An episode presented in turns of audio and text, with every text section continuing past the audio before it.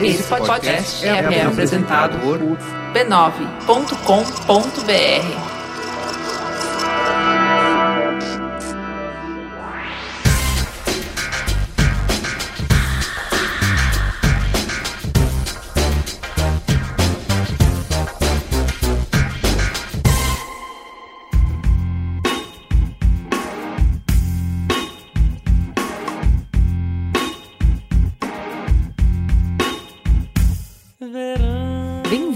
Mamilos, seu espaço de encontro para escutar opiniões divergentes com respeito e empatia. Abra o coração e a mente. Eu sou a Juva Lauer e comigo está minha irmã de polêmica, Cris Bartz.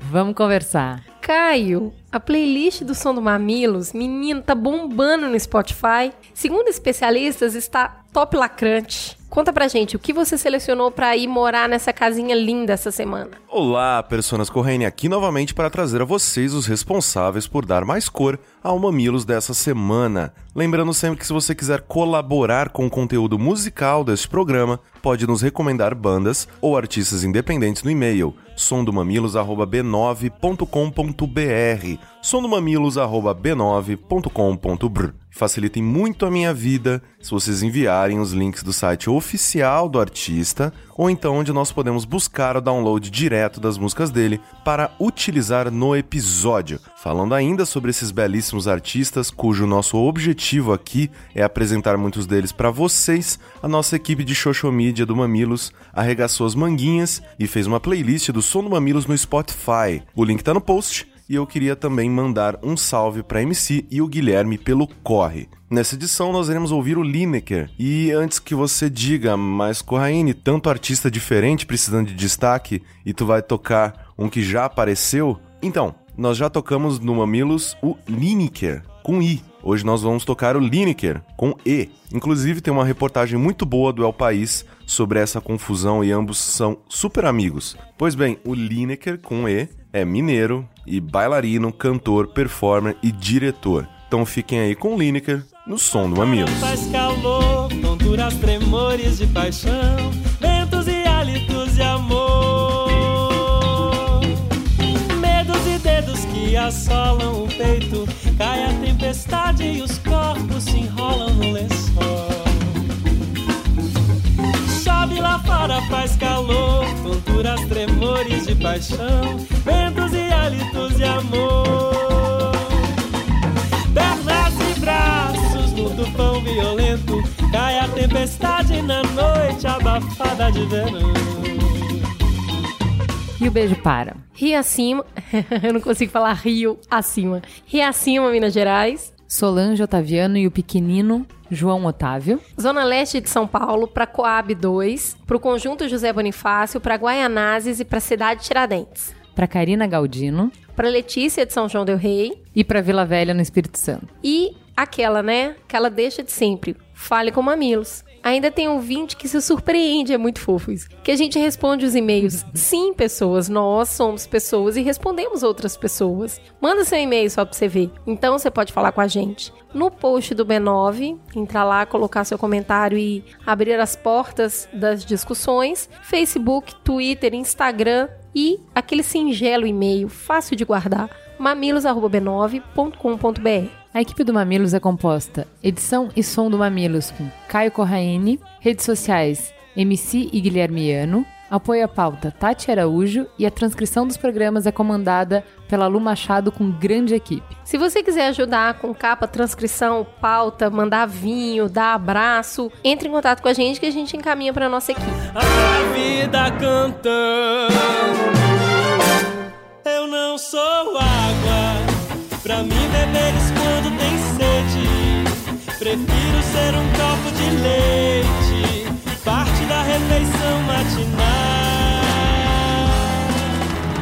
Vamos pro Fala Que Eu Discuto? A gente começa com uma errata. No programa passado, a gente comentou do caso da Indianara, que entrou na justiça por estar sem camisa, e nos referimos a ela como um trans. O correto seria ter usado o feminino conforme ela se identifica. Ser tratado com o gênero certo é um direito básico que todo trans deve ter. Obrigada, ouvinte trans Daniel, pelo puxão de orelha com amor. Sobre o Burkini, a Marília Ramos escreveu: Adorei o programa e o bate-papo sobre o Burkini. Não apoio de modo algum essas leis francesas, mas tem um contexto francês de laicidade que complica a discussão e que não foi abordado.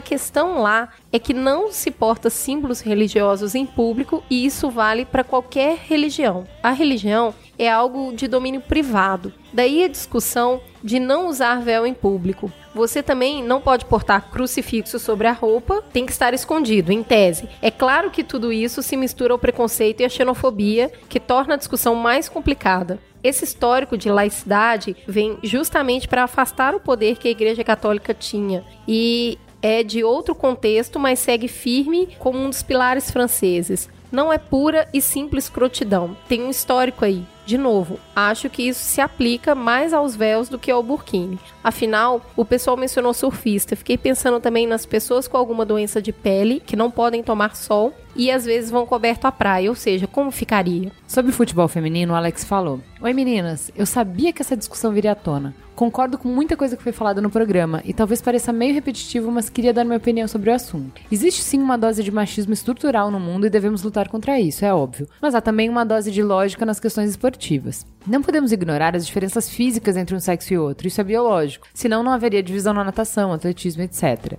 Por mais que seja um negócio e que renda dinheiro e por isso os homens ganhem mais, ainda falta um apoio decente para o futebol feminino. Acho que elas não têm apoio exatamente por ser um negócio, a procura é menor e não vale investimento. Mas concordo que deveria ter mais apoio e também acho que deveria rever as regras, diminuir o tamanho do campo, das traves. Tem horas que o futebol feminino é difícil de ver. O nível técnico é bem baixo, tem pouca visão de jogo e muita bagunça. Como amante de futebol, não acho muito agradável de ver. Não vou fingir para ser politicamente correto. É outro jogo. O basquete é parecido. Faltam as enterradas e habilidade atlética. Mas em compensação, no vôlei a diferença é menor. No feminino dá até mais jogo, é melhor. Enfim, paga-se mais porque é onde está o interesse dos patrocinadores. E se está lá, é porque o público quer mais daquele produto. Simples como qualquer mercado. Acho que temos por elas o mesmo que temos pelo judô. Um sentimento de, ah, mas elas nem têm tanto. O que não quer dizer que adoramos, acompanhamos e que os patrocinadores devem colocar milhões da CBF ali, porque não faz sentido. Quer apoiar o futebol feminino? Compre um ingresso, vá aos jogos. Acho a discussão válida, mas se você não vai ao estádio ou não contribui financeiramente, ela não vale de nada. O time feminino do Flamengo, por exemplo, joga várias partidas com entrada franca e divulgação do clube, e só vai meia dúzia de torcedores nas torcidas organizadas e alguns parentes das atletas. E o resto da maior torcida do país? A Fox Sports transmite o Campeonato Brasileiro Feminino e ninguém assiste, ninguém liga. Ou alguém parou para ver a Copa do Mundo Feminina, comprou camisa e juntou os amigos em casa? Sabemos que não. Culturalmente, por rendimento técnico, questões físicas, tanto faz. Pode ter um pouco de machismo? Pode, mas é a realidade. O futebol feminino não atrai público. As coisas têm um valor estabelecido pela procura, não pelo que nosso ideal socialista acredita. Eu queria só complementar o que o Juan Victor falou sobre isso, que eu também achei bem interessante. Ele falou que, por exemplo, a goleira da Colômbia tem 1,67m. A trave do Maracanã tem 2,44 m. A goleira teria que saltar 77 centímetros para alcançar o travessão. Então ele cita outros parâmetros, tipo o tamanho do gol, o tamanho da bola, o peso da bola, a duração do jogo, o tamanho do campo. O que ele cita é que poderiam ser feitas adequações para poder melhorar o nível técnico das partidas. Então é um outro viés, né, que é adequar o esporte, igual por exemplo no vôlei. É ele chegou a falar sobre isso também. É, né? no vôlei a rede é mais baixa no vôlei feminino do que no vôlei masculino. Então tem adequação. De repente é um outro jeito de, de dar atração para o produto. Verdade. Sobre sucesso, na verdade, a gente recebeu um caminhão de e-mail essa semana sobre essa pauta. Muitas pessoas contando aí o, a vida mesmo e as dificuldades. E a gente selecionou um e-mail aqui para falar sobre isso, que é o e-mail da Laísa. Olá, meninas. Primeiramente, fora Temer. Segundamente, queria dizer que amo mamilos e que me fez mudar muito em vários aspectos. Agora, sobre o último programa, eu não me senti muito confortável com a colocação a respeito de sucesso. Eu não sou mãe e viajou falando que ela mudou bastante depois de ter filho e que isso fez ela entender que a finalidade da vida dela era sustentar aquela criança. Eu achei isso meio depressivo. Eu não estou feliz com o meu trabalho, pois é um,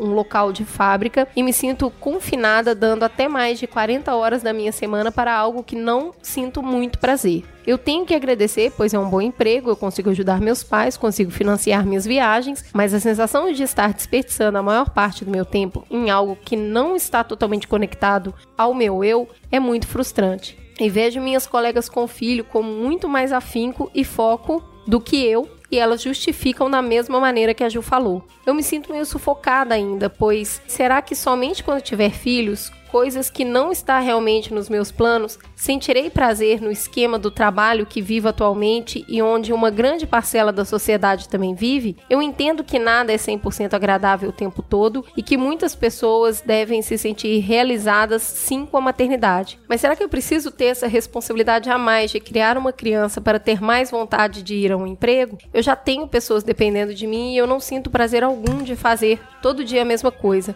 Acho que usar o argumento da maternidade ao menos para mulheres solteiras ou que não pretendem ter filho, é mais desolador que consolador. Eu quis ler esse e-mail aqui porque eu acho que às vezes o que a gente fala, a gente tá falando de uma experiência pessoal e é generalizado como se a gente estivesse falando para o mundo inteiro, né? Tipo, todo mundo só vai encontrar a felicidade, o sucesso e o significado da vida e da existência quando tiver filho. Eu tava falando de mim, da minha experiência pessoal. Tem gente que tem filho e não passa por isso. Tem gente que não tem filho e encontra em outras coisas. Para mim funcionou assim. Agora, se você não vai ter filho, você vai a regra é a mesma. Para mim o que mudou a minha vida foi o filho. Para você pode ser a religião, pode ser o futebol, pode ser conhecimento, pode ser escrever um livro, pode ser plantar uma árvore, sei lá o que, que vai ser. Eu o que, que- acontece é que foi uma experiência marcante na minha vida que me mostrou que o motivo da minha existência era mais do que ter sucesso na carreira. O sucesso na carreira passou a ser uma coisa secundária. Eu passei a ter um propósito de vida. Tem gente que tem propósito de vida de ajudar os outros. O propósito de vida é consertar algum problema do mundo. Sei lá qual é o seu propósito de vida, vá procurar. O meu virou os meus filhos. É isso. É, eu acho que é insira aqui o seu propósito. Eu vou ler o da Isis. Esse episódio foi muito legal, especialmente sobre a questão de carreira-trabalho. Me senti aliviada em descobrir que tem mais gente que já percebeu que é doentia a relação que a sociedade mantém em relação ao sucesso e trabalho. Concordo com a Cris quando ela diz que sucesso é, na verdade, conseguir manter sua sanidade mental e saúde, e não quanto você tem no banco. Obrigada. O Tozeto, a questão da busca do sucesso é bem louca, e a relação das pessoas com o trabalho chega a ser doentia em muitos casos. O que deveria ser um meio se torna o fim. Viram que mais uma vez um pai de família matou seus filhos, esposa e cometeu suicídio após um negócio frustrado? Não é o primeiro caso desse tipo. É, em São Paulo também teve outro caso essa semana de um pai que no Tribunal do Trabalho se jogou com o filho porque tinha perdido a causa, enfim. Isso acontece bastante, a gente tem conversado eu e a Cris sobre isso, acho que tem uma teta aí pra gente fazer bastante sobre como até uma questão de machismo estrutural, como as expectativas sobre o homem também interferem em saúde mental, também interferem em como a gente lida com o sucesso e com o fracasso e o peso que a gente está carregando, né? A gente deve fazer uma teta em breve sobre isso também. Onde se diz o que diz, onde se diz o que diz.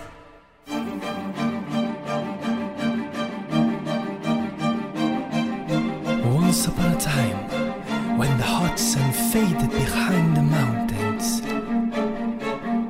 the shadow of a strong man with a gun in his hand. Vamos pra teta então, gente, que a pauta é longa e a gente tem muitos convidados. Primeiro, vamos começar apresentando quem tá na mesa. Hoje é um programa especial, um crossover do Mamilos com Xadrez Verbal. A gente tá aqui com os dois apresentadores do Xadrez Verbal, com o Felipe. Felipe, se apresente. E aí, pessoal, meu nome é Felipe Figueiredo. Segunda vez que estou aqui no Mamilos. Muito obrigado pelo convite. Da primeira vez nem tinha podcast de xadrez verbal, só tinha o site e o canal e estou aqui. Muito bom estar com vocês de novo. Ele saiu daqui tão inspirado, gente. Ele contou isso pra gente. Saiu inspirado e vou fazer um podcast. E quem mais tá na mesa? Matias, se apresente. Olá pessoal do Mamilos, eu sou o Matias, apresentador do Xadrez Verbal. Quem fez o convite para o Felipe fazer um podcast é a primeira vez que eu faço um crossover, então sejam gentis. a gente sempre pede isso, muito bem. Os mamileiros são muito receptivos. Antes de começar, a gente precisa agradecer. Agradecer a equipe de transcrição que transcreveu todos os áudios de entrevista que a gente fez em tempo recorde pra gente fazer a pauta. Agradecer o Oga, a Mari, o Zanini e o meu irmão Lucas que nos ajudaram com as fontes, e a todos os entrevistados que foram generosos e compartilharam seu tempo e experiência conosco. Vamos começar então? Sobre o que que a gente vai falar que vocês estão curiosíssimos. Vamos falar sobre o conflito na Síria. Há um ano, a foto de um menino de 3 anos morto em uma praia da Turquia comoveu o mundo e pautou o Mamilos 37. Se você não ouviu, volte lá. Semana passada, o vídeo de um menino sobrevivente de um bombardeio aéreo falando que quando morresse ia contar para Deus sobre seu sofrimento, mais uma vez voltou todos os olhares para o conflito na Síria. Mais de 150 mil pessoas morreram desde o início da guerra, 8 mil crianças. Mais de 4 milhões e meio de pessoas fugiram do país desde o início dos conflitos, a maior parte de mulheres e crianças. Além disso, 6,5 milhões de pessoas foram deslocadas internamente. Mais da metade dos moradores abandonaram suas casas nos últimos quatro anos. Cidades inteiras ficaram vazias. 70% da população não tem acesso à água adequada para beber, uma em cada três pessoas não tem comida suficiente para se alimentar, mais de 2 milhões de crianças estão fora da escola e 4 em cada 5 pessoas vivem na miséria. Pelo menos 13 países se envolveram em operações militares nos quase 5 anos de conflito, e os tentáculos desse horror transcenderam as fronteiras sírias, atingindo outras nações através dos atentados. Por que falar disso, Ju? A gente não tem problema suficiente no nosso quintal? A gente não tem preocupação mais urgente, mais próxima? A gente vai apresentar aqui para vocês algumas coisas sobre esse conflito, o que aconteceu, quais são os autores, quais são as causas, quais são os prognósticos, e aí a gente volta para responder essas perguntas. Fazendo uma sinopse do que aconteceu, uma série de manifestações se iniciam e pressionam o ditador, mas que se perpetua no poder há mais de 40 anos. Como reação à pressão popular, o governo criminalizou a oposição, cortando comunicação externa e interna, controlando as notícias e matando qualquer voz dissidente. Uma série de protestos se transforma então em uma guerra civil, quando os cidadãos começam a se proteger e a atacar. Uma guerra sem regras, de violações extremas aos direitos humanos, que ganha contornos geopolíticos, com superpotências apoiando diferentes lados com rios de dinheiro. Um conflito que depois de cinco anos ameaça obliterar o país a ponto de não ter retorno, sem perspectiva de solução no curto ou mesmo no médio prazo. Cris, fala pra gente então um pouco, porque eu já escutei falar de Síria várias vezes. Então eu vejo no noticiário, várias vezes está em manchetes, mas é aquilo, entra na pauta no meio de um monte de outras coisas. Então são informações perdidas. Eu acho que seria legal se você desse pra gente uma recapitulação de em que momentos a gente já escutou falar sobre a Síria, quais são os pontos, os momentos centrais em que esse conflito ganhou as manchetes. Eu acho que principalmente para o brasileiro, né, o Oriente Médio é aquele lugar onde sempre está em guerra. Então é tudo a mesma coisa, né? Sim. A gente mal sabe a diferença a Turquia, do Iraque, do Afeganistão, da Síria. Então explodiu uma bomba ah, é lá naquele lugar que sempre explode bomba, né? Mas na verdade tem um flow ligeiramente claro como as coisas aconteceram lá. Falando muito por alto, 2011 começou uma onda de protesto. Isso a gente ouviu falar bastante aqui, até porque a gente se apoderou aí desse nome, né? Eles usaram, ficou conhecido lá como Primavera Árabe. E essa série de protestos aconteceu nesse ano. Aí em 2012, esses protestos foram amplamente reprimidos e acabou estourando numa guerra civil. Uma população que não queria ficar calada e instaurada ali por outros grupos acabou tornando ali, eh, chegando combates na capital Damasco e ela seguiu se alastrando pelo país. Daí em 2012 surge o Estado Islâmico. Esse Estado conturbado acaba criando condições para que a Al-Qaeda vá do Iraque lá para a Síria e junto com uma outra frente comece ali a formar o que veio a se tornar o Estado Islâmico. Em 2013, aí acontece a denúncia do uso de armas químicas que gerou um grande burburinho, de alguma forma todo mundo ouviu falar, porque envolveu o nome dos Estados Unidos nesse escândalo. Em 2014, aí começam os bombardeios contra o Estado Islâmico. É como se o mundo tivesse olhado para lá e falou: "Puxa, tem um inimigo aqui que é realmente perigoso. Vamos combatê-lo". Então começam a entrar aí essa série de bombardeios que acaba, óbvio, atingindo a população civil também em cheio. Em 2015, o Estado Islâmico, justamente nessa tomada de terror e para mostrar a força, começa a bombardear uma série de cidades históricas e transmitir isso mesmo para demonstrar o poderio deles. E em 2015, lá para o meio do ano, aí explode de vez a crise de refugiados. A gente começa a ver aquelas grandes migrações, barcos naufragando, pessoas morrendo, a foto da criança da praia, sim. que aí sim todo mundo viu e se lembra. E chega mais para o final do ano, em novembro de 2015, acontecem os atentados em Paris e o Estado Islâmico assume esses atentados. Então, fazendo a cronologia mais macro, esse é o flow dessa história. É por que eles entraram na conversa do dia a dia, né? Porque saiu de um conflito que era regional e que era os horrores da guerra, mas estavam lá distantes, e começou a mostrar que essa bagunça ia chegar nos outros países, ia chegar muito, os tentáculos iam chegar no mundo inteiro, porque a pretensão deles não era de tomar um território local, né? Então, por exemplo, na guerra Israel-Palestina, eles estão lutando por um espaço físico muito definido. Não adianta eu dizer, escuta, do exatamente do tamanho desse território que vocês estão brigando, tem aqui no Mato Grosso, vocês podem pegar aqui, ó, Tocantins, a gente vai dar para vocês aqui, para parar de brigar e chega, não, não vai resolver, porque é aquele espaço é aquele espaço ali que eles querem, aquele espaço que tá em disputa. Não é o caso. A disputa que a gente tá vendo aqui, ela não se resume, no caso do Estado Islâmico, ela não se resume a um lugar. O que eles querem, dentro do que eles falam mesmo, é apressar o apocalipse, é, né? O, o espaço que eles estão querendo é o mundo. O mundo, exatamente. É, não, não, é o espaço não, onde a gente vive, eles inclusive. Eles não estão se contentando com um território só. Pra, Não. Tem duas grandes causas que fez com que a guerra da Síria parasse de ser ignorada. A primeira é a força ostensiva do Estado Islâmico, o quão rápido eles se organizaram e partiram para o ataque e tornaram esse terror tão aparente, e a grande migração humana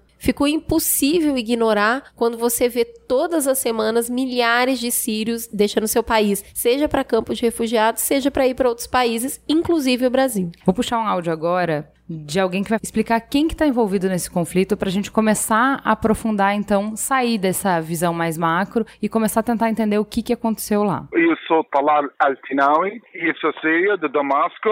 Sou engenheiro mecânico, mas agora trabalho como cozinheiro.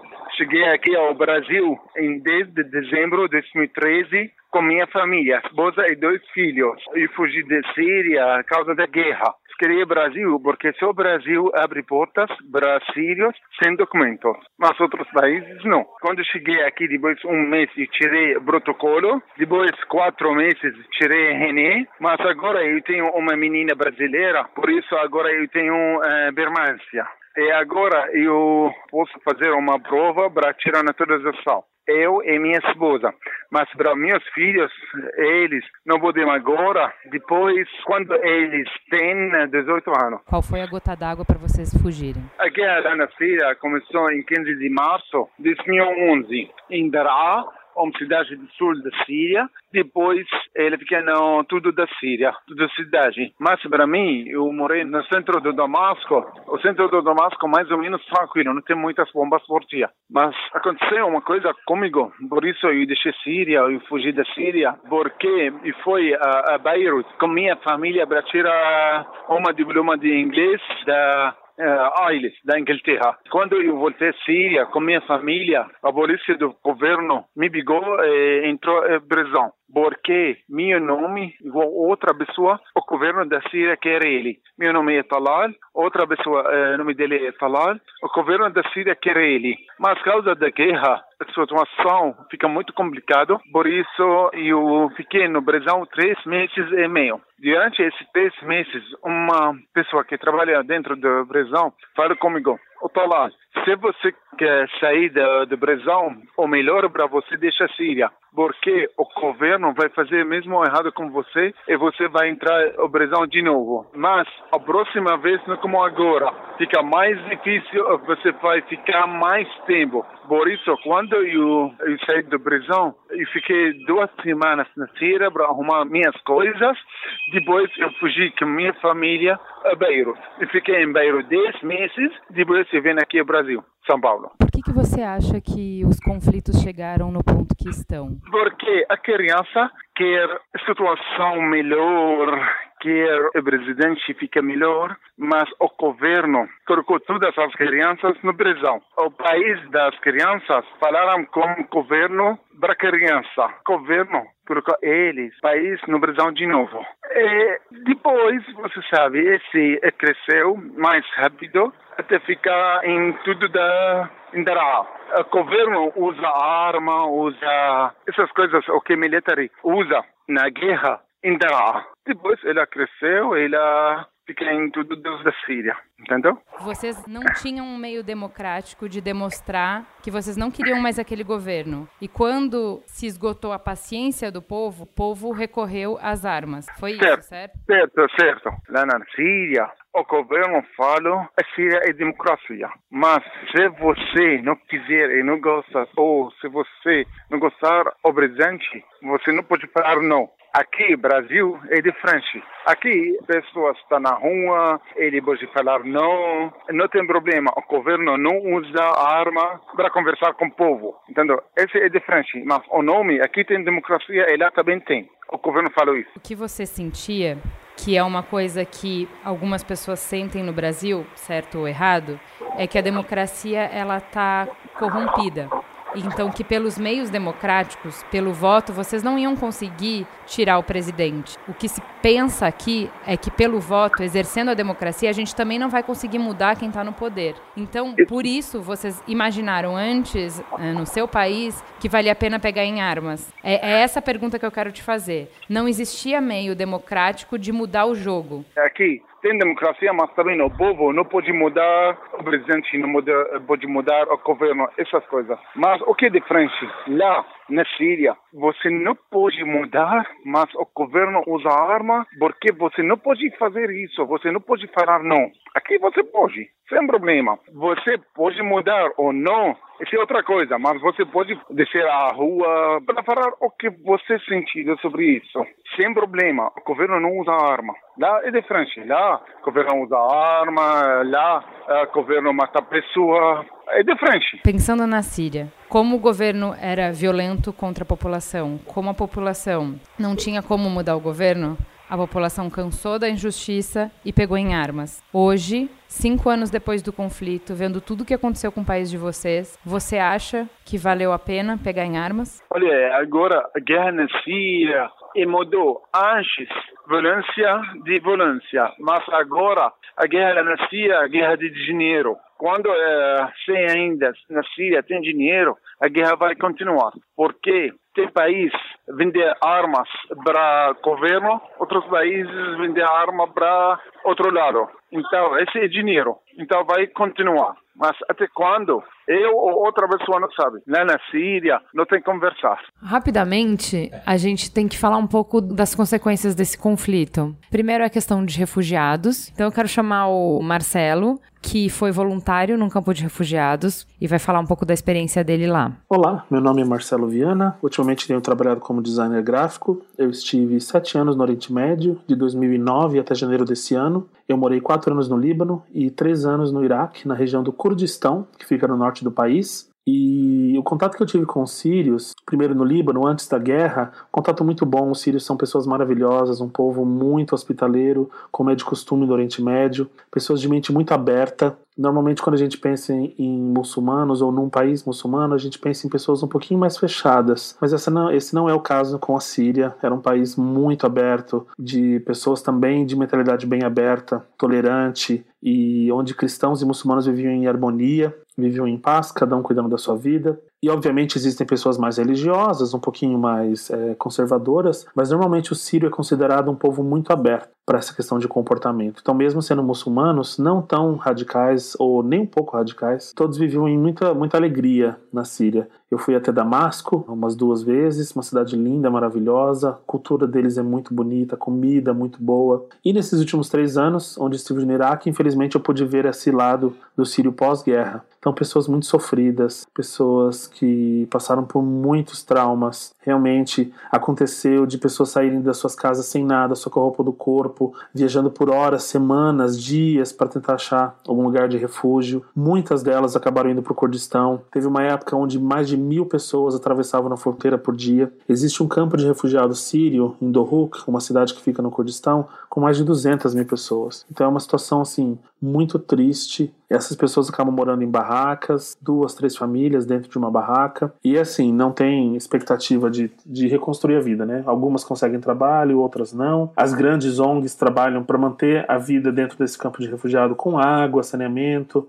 escola para as crianças, a Unicef consegue construir. Então, pelo menos esse, essa parte básica assim, de sobrevivência de vida, as grandes ONGs e a Unicef e a ONU eles conseguem providenciar para as pessoas. Existe um grupo muito grande também de pessoas que acabam não morando nos campos de refugiados. Eles acabam indo para prédios abandonados, prédios em construção. E esse foi o meu foco maior durante esses três anos. Eu voluntariei em diversas ONGs dentro dos campos de refugiado, mas é um trabalho mais difícil porque tudo é para todas as pessoas. São cada campo de refugiado com mínimo de 10, 15 mil pessoas. Então, quando a gente faz esse trabalho mais perto de quem está fora, fica mais fácil. Então, nós abrimos ali uma ONG com os amigos a gente fazia um trabalho mensal com esses refugiados que moravam em prédios abandonados e prédios em construção. Agora o Guilherme Casarões vai falar pra gente um pouco sobre quem são os atores envolvidos nesse conflito. Quando a Guerra Civil Síria começou, em março de 2011, muitos analistas tentaram descrevê-la como um conflito entre um, uma população oprimida, uma população lutando pela democracia e por suas liberdades de um lado, e um governo autoritário, um governo repressor de outro. Olhando para a realidade síria, contudo, a gente percebe que a situação é muito mais complexa do que aquela que alguns analistas escreviam no passado. Até para a gente poder compreender por que, que o conflito se arrasta por cinco anos, tendo deixado 260 mil mortos, né, num nível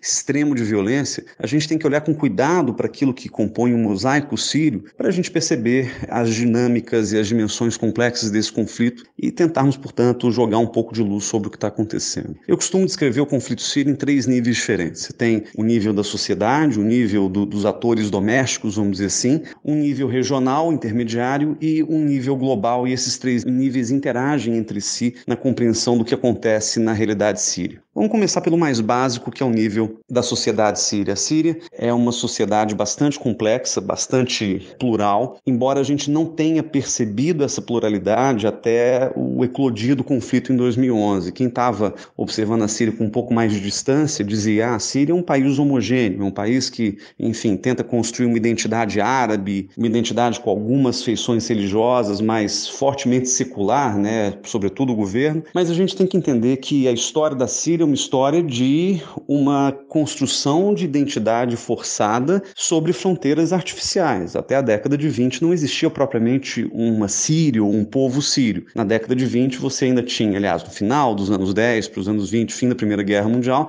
havia um Império Otomano com várias regiões administrativas, algumas delas que correspondem à Síria atual, e as linhas no mapa, aquelas que a gente conhece como Síria, foram construídas pela França, que estabeleceu um mandato naquela região ao fim da Primeira Guerra Mundial, e e, na medida em que a Síria foi se tornando independente, essas linhas se tornaram a, a referência, a baliza para que se tentasse construir uma identidade árabe-síria, que a partir dos anos 60 ganhou forte componente secular. Né? Então a religião acabou saindo desse contexto. Mas olhando para o mosaico sírio na sociedade local, o que, que a gente percebe? Existem muçulmanos sunitas, que compõem 70 e poucos por cento da população, 75. Existe uma parcela expressiva de xiitas na Síria, em torno de 10%, sendo que esses xiitas são, sobretudo, sobretudo alauítas, que é um, um braço, um desdobramento específico do xiismo muito comum na Síria e que é a religião do presidente sírio Bashar al-Assad e da sua família, que governa o país desde 1970. Então, embora eles sejam seculares, eles pertencem a esse lado xiita, o que explica alguns alinhamentos internacionais do governo.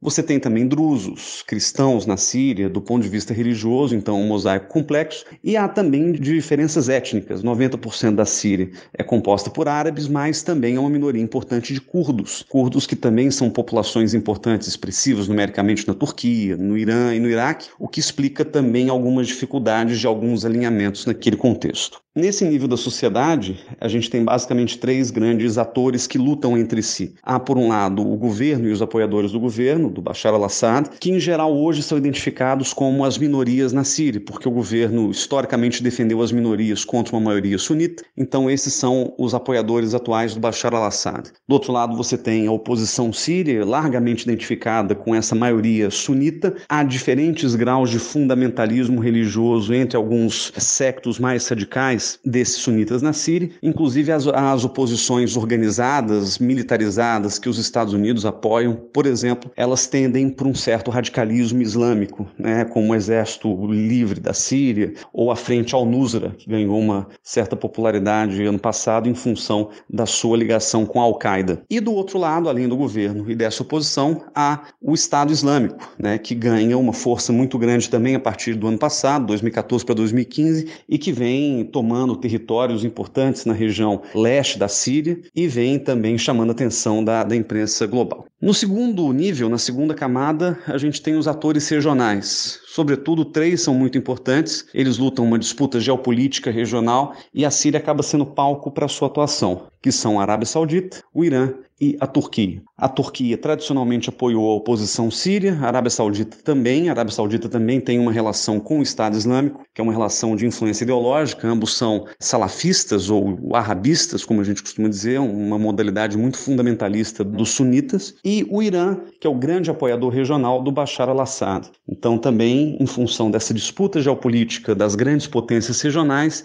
a gente tem um elemento aí adicional no conflito sírio. E, por fim, você tem o nível das grandes potências. A Síria hoje também é palco de uma disputa geopolítica ampla que até nos faz rememorar a Guerra Fria entre Estados Unidos da América de um lado e potências ocidentais em geral, sobretudo Reino Unido e França, e do outro lado a Rússia, acompanhada em menor grau pela China. Então, uma das razões pelas quais, no nível multilateral, nas Nações Unidas, no seu Conselho de Segurança, o conflito sírio não tem encaminhamento devido, é porque um lado, o lado ocidental, americano, quer uma intervenção mais dura, quer condenar o governo de maneira ostensiva, né, apoiando essa oposição organizada, e do outro lado, a Rússia, acompanhada pela China, apoia ostensivamente o governo Bashar al-Assad. Então é exatamente isso que torna o conflito sírio tão violento, tão destrutivo e também nos ajuda a entender por que, que vem durando por tanto tempo. É, em 2011, a gente tem uma série de protestos na Síria, especialmente na região sul e sudeste da Síria,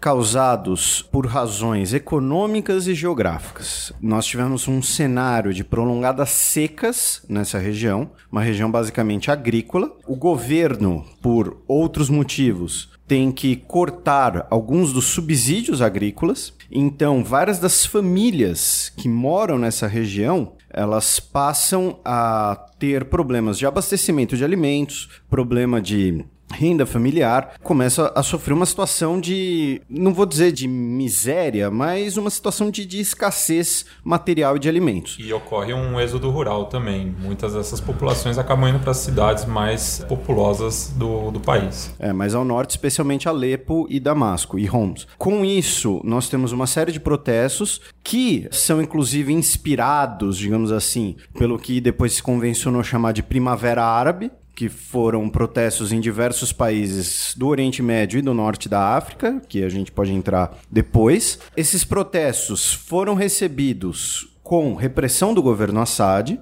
Os articuladores desses protestos começaram a ganhar apoio internacional por razões inclusive geopolíticas, e aí fazendo um paralelo, porque são coisas sincrônicas ao mesmo tempo. O governo da Síria, desde a década de 1960, ele é um governo muito próximo da ex-União Soviética, hoje da Rússia. A base naval de Tartus, na Síria, é a única base naval russa em águas permanentemente quentes, fora do seu território. E na região da Síria passaria um oleoduto para exportar petróleo dos países do Golfo Pérsico diretamente para o Mediterrâneo, sem precisar escoar essa produção pelo próprio Golfo Pérsico, ter que contornar a Península Arábica e tudo mais, ou seja, diminuindo os custos e aumentando a oferta. O governo Assad era contra isso, até porque, pela sua aliança com a Rússia, isso afetaria as exportações de gás e de petróleo russos para a Europa. Né? A Rússia é um exportador de commodity assim como o Brasil também, por exemplo, em boa parte. Então nós também temos essa questão de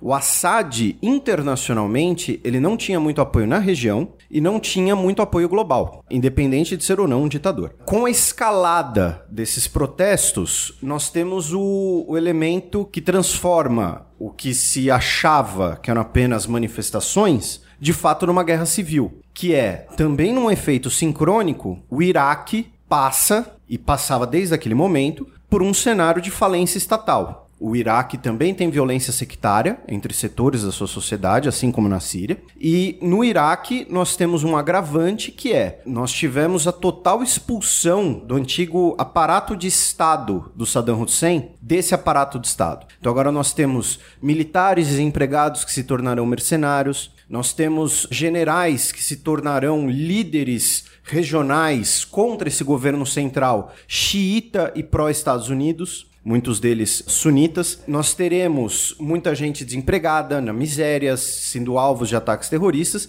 Então você agora tem uma química absolutamente explosiva, que é uma população insatisfeita, lideranças com apoio internacional e armamento e gente que sabe usar armamento disponível na região, que vai se aproveitar da situação para inclusive tomar um poder regional. E aí a gente tem um divisor de águas, né, que se esses protestos em 2011 pareciam que era um protesto, um movimento interno, a partir de 2013 a gente tem basicamente quatro grandes grupos envolvidos nessa guerra interna. Os curdos, que vivem no nordeste da Síria e noroeste do Iraque e são considerados a maior etnia que não tem o seu Estado nacional, calcula-se que tem, existam cerca de 30 milhões de curdos no mundo, eles não têm o seu país, que lutava contra o Saddam Hussein e lutava contra o Assad e luta contra o Estado turco para terem o seu próprio país. A chamada oposição síria moderada, que são diversos grupos, como o Exército da Síria Livre, Forças Democráticas da Síria, Brigadas de Damasco, que são forças alimentadas pelos estados do Golfo Pérsico e pelos Estados Unidos para supostamente lutar contra o regime do Assad e instaurar um, um, regime democrático. O próprio regime do Assad, que conta com apoio russo, apoio do Hezbollah e apoio iraniano. O regime do Assad é um aliado do Irã por terem um inimigo em comum, digamos assim, que seria Israel, mas mais que isso, por serem dois regimes xiitas na verdade, o regime do Assad é um regime alauíta, que pode ser considerado um ramo do xiismo. E, finalmente, o que se convencionou chamar de Estado Islâmico, como eles gostam de se chamar Estado Islâmico do Iraque e do Levante. Levante é o nome da Idade Antiga para a região de Líbano, Síria, Jordânia e Israel, mais ou menos. Ou como eles podem ser chamados, e a gente até mencionou isso também, né, Daesh em árabe, porque eles não gostam desse nome, então já é um motivo para irritar eles, que pretendem controlar território para, a partir desse território, que para eles é um califado islâmico com o al-Baghdadi de líder, o al-Baghdadi que inclusive teria conhecido os líderes da Al-Qaeda na prisão e no Iraque, e vários dos principais nomes do Estado Islâmico são do ex-exército iraquiano do Saddam Hussein, do Partido Baath, que pretende, controlando uma base territorial, instaurar uma máquina estatal e, a partir dessa base territorial, lançar a sua revolução islâmica escatológica. Né? Lembrando que escatologia tem a ver com apocalipse, não a ver com ir ao banheiro.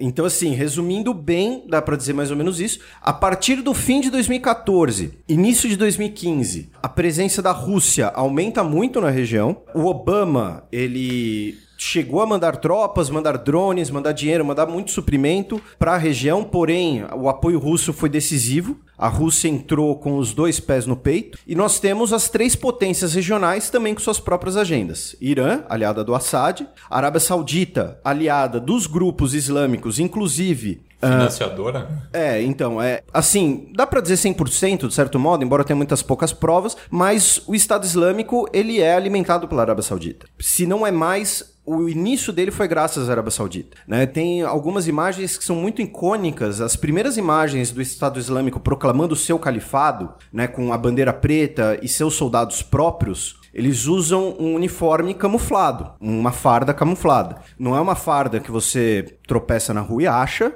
e ela é o um modelo idêntico da Arábia Saudita, assim, chega a esse ponto. Né? Estamos falando de uma força militar organizada, que usa armas americanas muitas vezes, inclusive. Eles usam tanques iraquianos capturados e armas americanas, muitas vezes. Fornecidas pelos estados do Golfo, e por isso que naquele e-mail da Hillary, que dizem que pode decidir as eleições americanas, que a Hillary teria ciência disso. Que armas americanas vendidas para o Bahrein e para a Arábia Saudita iam parar na mão do, do Estado Islâmico. Inclusive, o Obama aprovou 500 milhões de dólares em ajuda a esses grupos, né? No, Sim. No, no Congresso americano. Teoricamente, os grupos moderados, é, né? A oposição moderada. E finalmente a Turquia cuja agenda principal é combater os curdos. A Turquia também teve relatos de envolvimento com o Estado Islâmico, porque o, o, o auge do Estado Islâmico, no final do ano de 2014, foi quando eles passaram a controlar a região de Mossul, que fica no extremo norte do Iraque, que é uma região muito rica em petróleo. Só que assim, não adianta você ter petróleo no seu território, alguém tem que comprar esse petróleo, né? E muito provavelmente a Arábia Saudita lavava esse petróleo, digamos assim, comprava e depois vendia no mercado internacional como se fosse seu. Teve acusações que a Turquia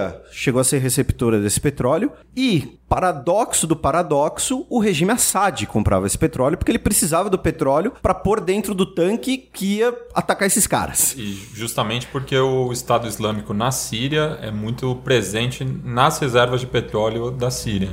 Então, o regime Assad não tinha acesso ao seu próprio petróleo. Então, resumindo bem, e, e assim, para os ouvintes que podem até ter ficado um pouco confusos, acreditem, nós estamos resumindo bem a coisa. Felipe, fala pra gente então, agora que você explicou direitinho, todo mundo que tá envolvido nessa disputa, esse conflito ele parece um mais complexo do que os outros que a gente está acostumado, que claramente a gente consegue, mesmo com alguma ambivalência, escolher um lado. No conflito da Síria é um pouco difícil escolher quem apoiar, não é? Tipo, você quer que a guerra pare. Normalmente, você apoia um dos lados, faz esse lado ganhar, a guerra vai parar e você torce para que tudo dê certo, certo? É o jeito mais é simples. É mais simples. Eu não sei nem se é mais simples, nem se é mais, mais certo, mas é o que a gente tem feito há muitos, a gente, vírgula Estados Unidos, tem feito há muitos anos. Mas nesse conflito tá um pouco intrincado, tá difícil de escolher um lado, né? É, até porque o caso sírio, né, essa salada gigantesca, é que a gente não tem dois lados, um contra um. A gente tem dentro da Síria quatro lados. A gente tem na região, dá para resumir em três. E a gente tem no mundo mais dois. E com as contradições típicas dessa situação muitas vezes. Esse é um dos motivos que o conflito atual na Síria ele parece muito intrincado e principalmente ele essa questão que você colocou, né, de escolher um lado. Se eu tivesse que escolher um lado na guerra da Síria, por assim dizer, tivesse, assim, fosse obrigado, seria dos curdos, porque eles é o que me parece, assim, o que me parece não, eu realmente penso isso e falo isso várias vezes no programa de xadrez verbal. Se tem uma bandeira legítima ali, é a deles. E se tem uma bandeira que é muito clara e objetiva, é a deles. A gente quer ter o nosso país. Acabou. E os países em volta não querem perder território para eles. Tá, mas é, esse é, país é... deles seria amigável para todas as outras etnias que estão na Síria? Não, seria o país dos curdos, seria o Kurdistão. Ou seja, eles resolvem um problema, mas e o resto do problema? Não, e sim, as outras todas? Exatamente, exatamente.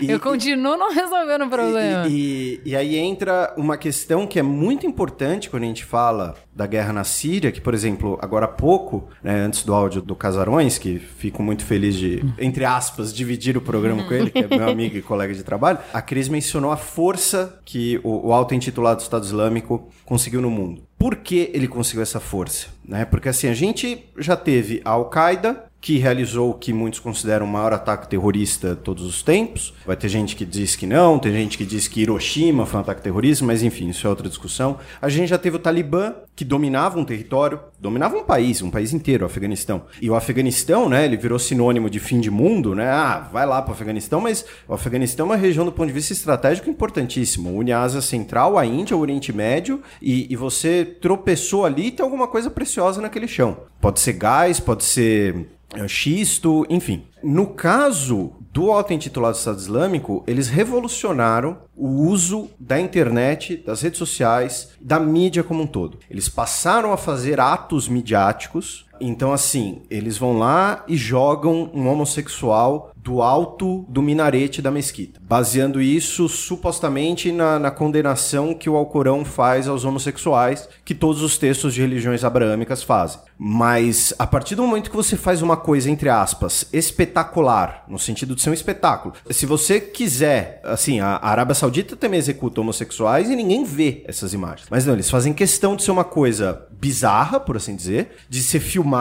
e colocada na internet e espalhada por canais pela internet, tanto que o Estado Islâmico ele tem a sua própria agência de notícias, eles têm uma revista, eles têm ironicamente, um podcast, eles têm canais no Telegram e hoje eles têm. Só faltei falar que tem um agente de publicidade. que medo. Mas, mas- mas é praticamente, é praticamente. Mas tem relações públicas. É, tem, tem, tem relações. E hoje eles chegam ao ponto de ter. Criaram há, há dois meses atrás, segundo revelaram alguns briefings de agências de inteligência europeias, uma agência de inteligência própria. Como se fosse 007 do agente islâmico, do terrorismo islâmico. Por quê? E, e por que eles estão fazendo isso? E por que a gente não vai esquecer desses caras tão cedo? E entra o que você falou, é muito complicado e ao mesmo tempo essa complicação faz com que vire um trauma, vire uma cicatriz que não vai passar tão cedo para as outras pessoas. Que a partir do momento que o Daesh, né, o auto-intitulado Estado Islâmico, perdeu seu território, eles falaram: olha, a gente tá perdendo território, tá tomando bomba na cabeça de todo mundo, então a gente vai ter que começar a atacar a França, a gente vai ter que começar a, a mandar ataques na Alemanha, no Reino Unido. ah, Na Bélgica. E Na muitas Bélgica. vezes eles reivindicam ataques que não foram Nem foram propriamente eles. eles que Exatamente. cometeram, mas porque eles entenderam que essa pressão midiática faz eles ganharem força. Mas, Matias, eu queria que você falasse um pouquinho como que esse Estado Islâmico se formou tão rápido e ganhou tanto poder. É uma questão do- do- de um vácuo de poder em muitas regiões. E também a marginalização de setores, tanto na Síria quanto no Iraque, de populações sunitas, porque aí a gente entra no sectarismo que leva O que, que é sectarismo? O sectarismo é, é- é dividir a sociedade de acordo com etnia, religião, e no caso o Estado Islâmico, ele segue o wahhabismo, que é uma interpretação radical, é, Não, extremamente é, radical. né? extremamente radical da vertente sunita do islamismo, tanto na Síria quanto no Iraque. Os sunitas passam por um momento de perseguição. Só lembrando que o Saddam Hussein era sunita. Então, com o- a queda do Saddam, os Estados Unidos coloca uma liderança xiita no lugar. E aí veio o troco. E aí vem o troco. Lembrando também que o Iraque é um país de maioria é, xiita, enquanto que a Síria é de maioria sunita. Mas quando as pessoas se veem na rua, dessas diferentes castas que vocês estão falando, elas se reconhecem? Muitas vezes sim, porque às vezes você tem alguma, algum Dá pra saber se o cara Sim, é, é, porque às vezes sunita, Tem bairros que são é, É, é, você sabe pelo bairro e às vezes um exemplo que parece banal, mas justamente essa situação é- ela é tão particular que ela acaba sendo assim, que é você tem os movimentos de um determinado ramo do Islã, por exemplo, que vão a uma determinada mesquita e ouvem um determinado imã, por conta disso eles usam alguma coisa que os identifique como tal, uma determinada cor em, em sua roupa, Não é vermelho, não, né? um exemplo ainda no Oriente Médio, mas para sair, por exemplo, da questão do Islã. Em Israel, dependendo do tipo e da cor da kippah, você sabe de qual orientação aquela pessoa é. né? Então, por exemplo, os que têm a kippah branca com bordado azul são os religiosos nacionalistas. Os que usam preto são os ortodoxos. É que o fato vai. deles conseguirem se identificar na rua já deve gerar uma tensão gigantesca, Sim, né? é, o- um exemplo no mundo islâmico, no Afeganistão, o Talibã ele colocava como lei que os homens não podiam fazer a barba. Então qualquer um que tivesse com a barba feita era detido e muitas vezes morto. E a- aí, essa questão, né, que só para retornar, a questão que a Ju mencionou de não sabermos escolher um lado, é porque isso acaba sendo um pouco decorrente da visão dos Estados Unidos de conflito. É, né? não, não E- existe um manicaísmo aparente no, no conflito sírio. Todo mundo é bandido. Não tem bandido e mocinho. Mas todo mundo é mocinho? Não, não, todo mundo é bandido. Mas não tem nenhum mocinho? Não, Não, tem como- ninguém pra ser defendido como, como ali? o Felipe falou, a gente tem total solidariedade ao povo curdo. Porque, inclusive, quando os, os olhos da comunidade internacional saírem da, da Síria, porque é uma, é uma coisa momentânea, né? quando tiver um novo conflito que chamar a atenção da sociedade ocidental, os curdos vão, vão continuar esquecidos, vão continuar sem Estado, vão continuar sendo perseguidos, e aí por todos os lados, porque eles são de maioria cristã, então são perseguidos daí por sunitas, xiitas, radicais, no, no caso. Então eu tenho solidariedade aos curdos. Inclusive as mulheres curdas que estão pegando em arma também. Alguns dos principais tropas da região são de mulheres curdas. Inclusive retomaram uma região lá, né? As Va- próprias mulheres cidades, é, foram porque elas que o- retomaram. Os curdos, os yazidis e os Bahá'í, eles estavam sofrendo, especialmente os yazidis, porque os yazidis eles são pacifistas, eles estavam sofrendo políticas de genocídio. Por conta do auto-titulado Estado Islâmico. E os curdos foram, olha, eles vão chegar aqui, vão querer matar a gente, estuprar nossas mulheres. Então todo mundo vai ter que saber dar tiro nesses caras. E aí você tem batalhões formados só por mulheres. E, e essa questão dos Estados Unidos, né? mu- Muitas vezes o senso comum diz, ah, o, o cara fez história, então ele é comunista e ele tá falando mal dos Estados Unidos. Né? Primeiro que eu né, nem comunista sou, mas os Estados Unidos, pela sua história, por ser um país americano, então ele sempre esteve isolado dos conflitos europeus. O discurso da política externa dos Estados Unidos desde o século XIX é de que a guerra ela tem que ser por motivos ideológicos. A guerra tem que ser por algo maior. E aí, esse algo maior muitas vezes é a questão da exportação da democracia, o libertar um povo da tirania. Só que esse discurso no Oriente Médio, especialmente do George W. Bush pra cá, ele ficou cada vez mais contraditório. Porque os Estados Unidos, eles falam, ah, queremos derrubar o ditador Assad a qualquer custo. O Assad é um ditador, o Assad é um filho da puta. O Assad não é um cara que eu chamaria pra jantar na minha casa. Mas, ao mesmo tempo, os Estados Unidos são aliados da Arábia Saudita, que financia os movimentos wahhabitas, que é um Estado, é uma monarquia absolutista, rentista, missionária, é aliado do Bahrein, que na Primavera Árabe executou 2 mil protestantes, 2 mil manifestantes durante o fim de semana do GP de Fórmula 1, é aliado atualmente do governo egípcio, do Al-Sisi, sendo que o Egito exemplifica bem a história do que acontece um pouco no Oriente Médio, que é uma disputa entre. E aí a gente vai um pouco pro macro, digamos assim, que o que acontece na Síria é um pouco sintoma disso. O Oriente Médio, nos últimos 70 anos, desde a descolonização pós-Segunda Guerra Mundial, ele é marcado por uma disputa de poder entre pan-árabes nacionalistas, que são a favor de estados seculares, de estados fortes, e que a identidade da região é pelo idioma e cultura árabe. E os pan-árabes religiosos, que são representados especialmente pela Irmandade Muçulmana, fundada em 1922. E a Irmandade Muçulmana, por exemplo, braços da Irmandade Muçulmana são o Hamas, que não reconhece a existência de Israel, são alguns dos grupos da Síria, alguns dos grupos do Iraque, e a Irmandade Muçulmana tem refúgio nos estados do Golfo Pérsico também. E no Egito, nós tivemos uma a situação talvez mais peculiar, mais contraditória em relação aos Estados Unidos, que foi o seguinte: nós tínhamos um ditador que tinha apoio dos Estados Unidos, o Mubarak. Ele é deposto pelos protestos da Primavera Árabe. Nós temos então um presidente, o Mohamed Morsi, eleito pela primeira vez, um presidente egípcio é eleito por um sufrágio universal aberto. Ele é deposto menos de um ano depois do cargo, por ser da Irmandade Muçulmana e, teoricamente, iria transformar o Egito num Estado islâmico radical. Os Estados Unidos protestam contra essa derrubada, por ele ser um líder democrático, ele é democraticamente, só que depois eles têm que apoiar o Al-Sisi, que é o atual ditador egípcio, general, que inclusive recentemente o Obama foi ao Cairo retomar essas relações, porque o- eles veem que o- essa liderança forte digamos assim, muitas vezes é necessária no Oriente Médio. É melhor um inimigo do que um vácuo de poder que pode dar espaço para um inimigo ainda pior, Quase sem nome, isso. sem cara e sem freio. Só que aí eles usam esse discurso pra derrubar o Saddam, pra ter problemas com o Irã, pra querer derrubar o Assad e, e por aí vai. Então é uma questão extremamente contraditória. Por isso que com o passar do tempo nós chegamos nessa situação que você mencionou. A gente não sabe mais quem é mocinho, quem é bandido. E nessa década de 90, pô,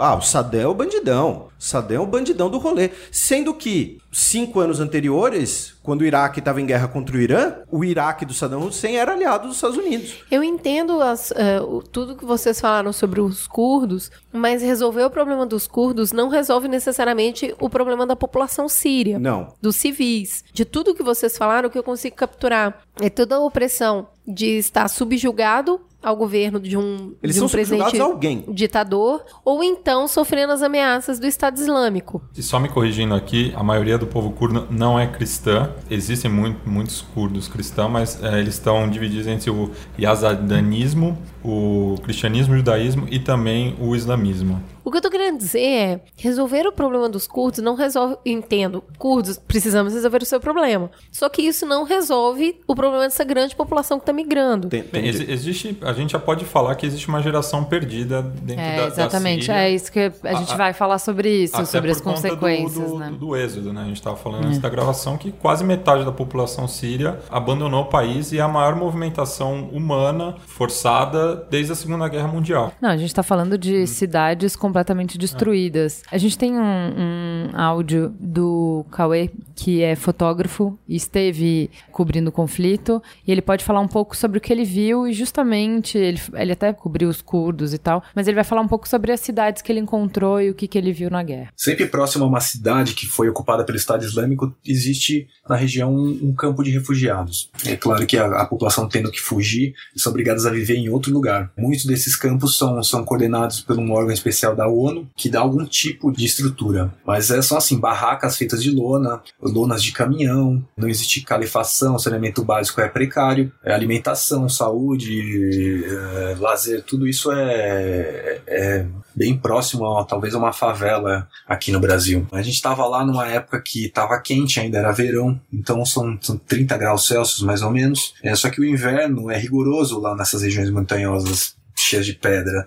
É, o inverno chega a zero graus lá. Então você imagina que, que é ter que sair fora de sua casa e viver num campo de refugiados, em uma barraca, com pouquíssima perspectiva de futuro ou nenhuma perspectiva de futuro, tem sua vida interrompida, além de ter que lidar com algumas questões do tipo sequestro de familiares na mão do Estado Islâmico. A gente teve uma história que de uma família que tiveram cinco mulheres sequestradas pelo Estado Islâmico para serem escravas sexuais. Essa forma como a gente lê na, na, na mídia diariamente. Essa família estava recolhendo dinheiro de familiares do campo de refugiado para tentar comprar essas duas mulheres de volta. Vamos ouvir agora Gunther Valauer, diretor da ONG ADRA no Oriente Médio. Semana passada estive em Erbil, capital do Kurdistão, no Iraque. A ADRA está atendendo 300 crianças por mês num acampamento chamado Kauer Ghost que fica a aproximadamente uma hora da cidade de Erbil. Segundo os administradores das Nações Unidas, desse acampamento estão abrigando 1.800 famílias ou aproximadamente 11 mil pessoas. Há outras organizações também atendendo diferentes necessidades nesse acampamento. E assim há muitas outras pessoas profissionais que perderam tudo na Síria e agora vivem neste acampamento esperando uma oportunidade para migrar para algum país da Europa, Estados Unidos, Canadá, Austrália. E ali estão vivendo por alguns meses, alguns até anos. Nós visitamos também outro acampamento com o nome de Dibaga, onde pretendemos também iniciar um projeto. É um acampamento de iraquianos, portanto, deslocados internos, que fugiram das suas cidades a maioria vindo de Mossul, que fica um pouco mais ao norte desse acampamento. Já ali nós vimos um pouco de desorganização. Num prédio que antigamente era uma escola, que está totalmente vazio, sem mobília, só existe a, infraestrutura. Desde a entrada, em todas as classes, fora no pátio, muitas mulheres com crianças, pura mulher e criança ali na escola, sentadas no chão, e elas falavam para nós em árabe dizendo que haviam chegado no dia anterior. Não tinham água, não tinham comida. Realmente percebemos poucas crianças comendo alguma coisa, um pão, um arroz, e a dificuldade é grande. Ah, os homens todos estavam do lado de fora procurando ah, alguma sombra para se abrigar de um sol de 45 graus. É triste ver tantas pessoas que tinham sua vida normal, sua casa, no seu país, na Síria ou mesmo no Iraque, vivendo ou sobrevivendo como podem. O Cauê falou para a gente também um pouquinho sobre a destruição que ele viu das cidades quando ele esteve lá na Síria. Outro fato bastante terrível na retomada dessas cidades, nessa região, é que essas cidades eram compostas muitas por várias etnias. Então, nessas minhas cidades conviviam cristãos, conviviam árabes, conviviam curdos, e em certa harmonia. Eles viviam junto há anos. Quando veio o Estado Islâmico para essas cidades, eles coagiam, por exemplo, as pessoas a tomar uma posição. Então eles chegavam para um árabe e falavam: Você se alia ao Estado Islâmico? Se fosse, fosse uma negativa, provavelmente a pessoa morreria logo ali. Alguns deles, por essa coerção, eles falavam: Ok, eu me alio ao Estado Islâmico. No minuto, no minuto seguinte, eles davam uma metralhadora na mão dele e falavam assim: então, se você é do Estado Islâmico, você vai matar esses seus vizinhos infiéis. Então, muitos deles cometeram assassinatos em nome disso. Alguns árabes assassinaram seus, seus vizinhos também, seus vizinhos cristãos, seus vizinhos curdos. Então, uma região que tinha uma certa tolerância entre os povos está novamente, sabe, com um grande problema. O exército curdo, por exemplo, tem cidades que, que tem uma maioria árabe que eles não faziam muita questão de invadir, porque muitas coisas já tinham acontecido nesse meio tempo entre árabes e curdos, entre árabes matando curdos, e que eram vizinhos anteriormente. Então, a tolerância que antes existia passa então agora a não existir, passa agora a ser ódio novamente. E o que vai alimentando esse ciclo de guerra, de luta, de, de ódio. Então Kobani ela tinha sido dominada pelo Estado Islâmico e foi retomada pelo exército curdo. Então Kobani é uma cidade que foi foi totalmente devastada pela artilharia aérea da coalizão. É muito chocante você entrar num bairro inteiro e ver que todas as paredes todas as paredes e as lajes de todos os, os, os edifícios de bairros inteiros estão sob ruínas. É como se fosse um cenário de demolição sem que eles tivessem tirado os escombros. Eu acho que talvez o mais parecido disso seja um, um, um terremoto de grandes proporções. Mas você anda por um, uma espécie de monumento à intolerância, monumento à guerra, sabe, ao ar livre só que só de ruínas. É bastante aterrorizante andar por lá e, e perceber que existem pessoas ainda que moram ali na, na, em algumas casas que estão de pé. Muitos dos curdos que fugiram dessa cidade e atravessaram a fronteira para a Turquia estão retornando às suas casas. Eles querem viver na sua terra, mesmo que a casa esteja destruída, mesmo que não exista emprego, mesmo que exista um pó fino de concreto no ar, um cheiro estranho de, de, de, demolição no ar, porque a Terra é basicamente tudo que resta a eles, assim, sabe? Eles nunca vão sentir cidadãos dignos morando em outro lugar que não seja a sua própria casa, sabe? E aí, existe uma solução? Então, a solução ela existe, óbvio. Sou eu falando aqui, né, do, do... Vamos resolver o problema do mundo agora. É, não, do, do, do, refúgio de um estúdio acompanhado de pessoas inteligentes em São Paulo, bem longe de qualquer conflito. É, inclusive, recentemente, eu estive nas colinas de Golã, ainda que teoricamente território sírio ocupado por Israel. Eu estive a 5 quilômetros, mais ou menos, da fronteira, e a trilha sonora, 24 horas, é bomba. Sim, duas da manhã você ouve bomba, nove da manhã você ouve bomba, quatro da tarde você ouve bomba, tudo ali. Isso que é no, no sul da Síria, onde a situação é, é mais é, estável. É menos punk, é. digamos assim. Mas hoje a gente tem que lidar com uma realidade que é o seguinte: não existe mais Síria e não existe mais Iraque. São dois estados falidos. A autoridade desses países não tem autoridade sobre todo o território. A população desses países não se reconhece como irmã, como compatriota. Como um povo. Uh, não tecido social essa... esgarçado a ponto de não existir mais. Exatamente. O, o termo que você usou é perfeito. O tecido social esgarçado. Não reconhecem essas autoridades. Não há um mínimo de condições de vida, né? Você mencionou os números no início, né? Estamos falando aqui de abastecimento de água, né? Coisa mais essencial. A vida humana é escassa nessas regiões. E a solução passa por duas coisas que, se elas acontecerem, para elas acontecerem, infelizmente, a situação tem que piorar mais ainda. Né? Um dos especialistas que eu tive aula em Israel falou exatamente isso. Ele falou: o Oriente Médio tem solução, só que precisa piorar mais. Especialmente a questão de Arábia Saudita e Irã. Enquanto a Arábia Saudita e Irã tiverem poder de determinar as regras dos seus vizinhos, não vai ter solução. Mas porque, qual é a solução então? São duas duas coisas paralelas. Isso eu mencionei, inclusive, no ano passado, após os atentados em Paris, num anticast urgente com o Ivan.